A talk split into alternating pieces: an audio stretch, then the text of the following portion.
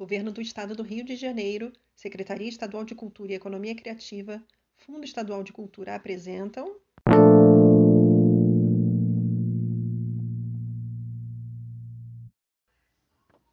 Contos Confinados, a primeira antologia de contos criados na quarentena. Sabático, de Georgia Barcelos.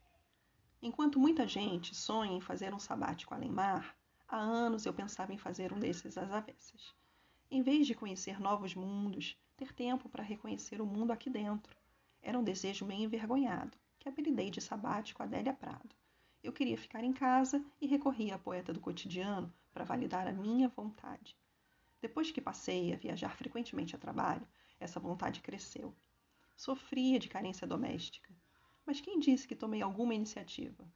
Então a pandemia chegou e dois meses depois me vi em casa e sem trabalho. E assim, num país derretendo no caos, com alívio e culpa por poder ficar um tempo sem trabalhar, meu sabático começou. Pousei e enraizei os pés na realidade do microcosmo. Pela primeira vez na vida, eu cozinho para mim. Aprendi a fazer feijão. Descobri que o inhame foi inspiração para o Capitão Caverna e que as sementes da berinjela se parecem com as da banana.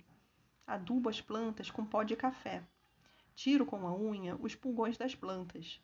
Deito na rede depois do almoço para tomar sol e ver os passarinhos na mata.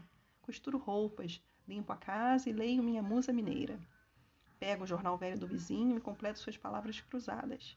Pela tela, ensino meu pai a usar o Excel e tenho aulas de literatura.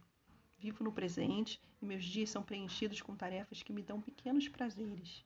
Às vezes, os pensamentos sobre o futuro me assaltam. O que será deste país? O que será da minha vida? Adélia batizou o meu sabático. Adélia me inspira no que virá a seguir. Ela diz que mulher é desdobrável. Nós somos.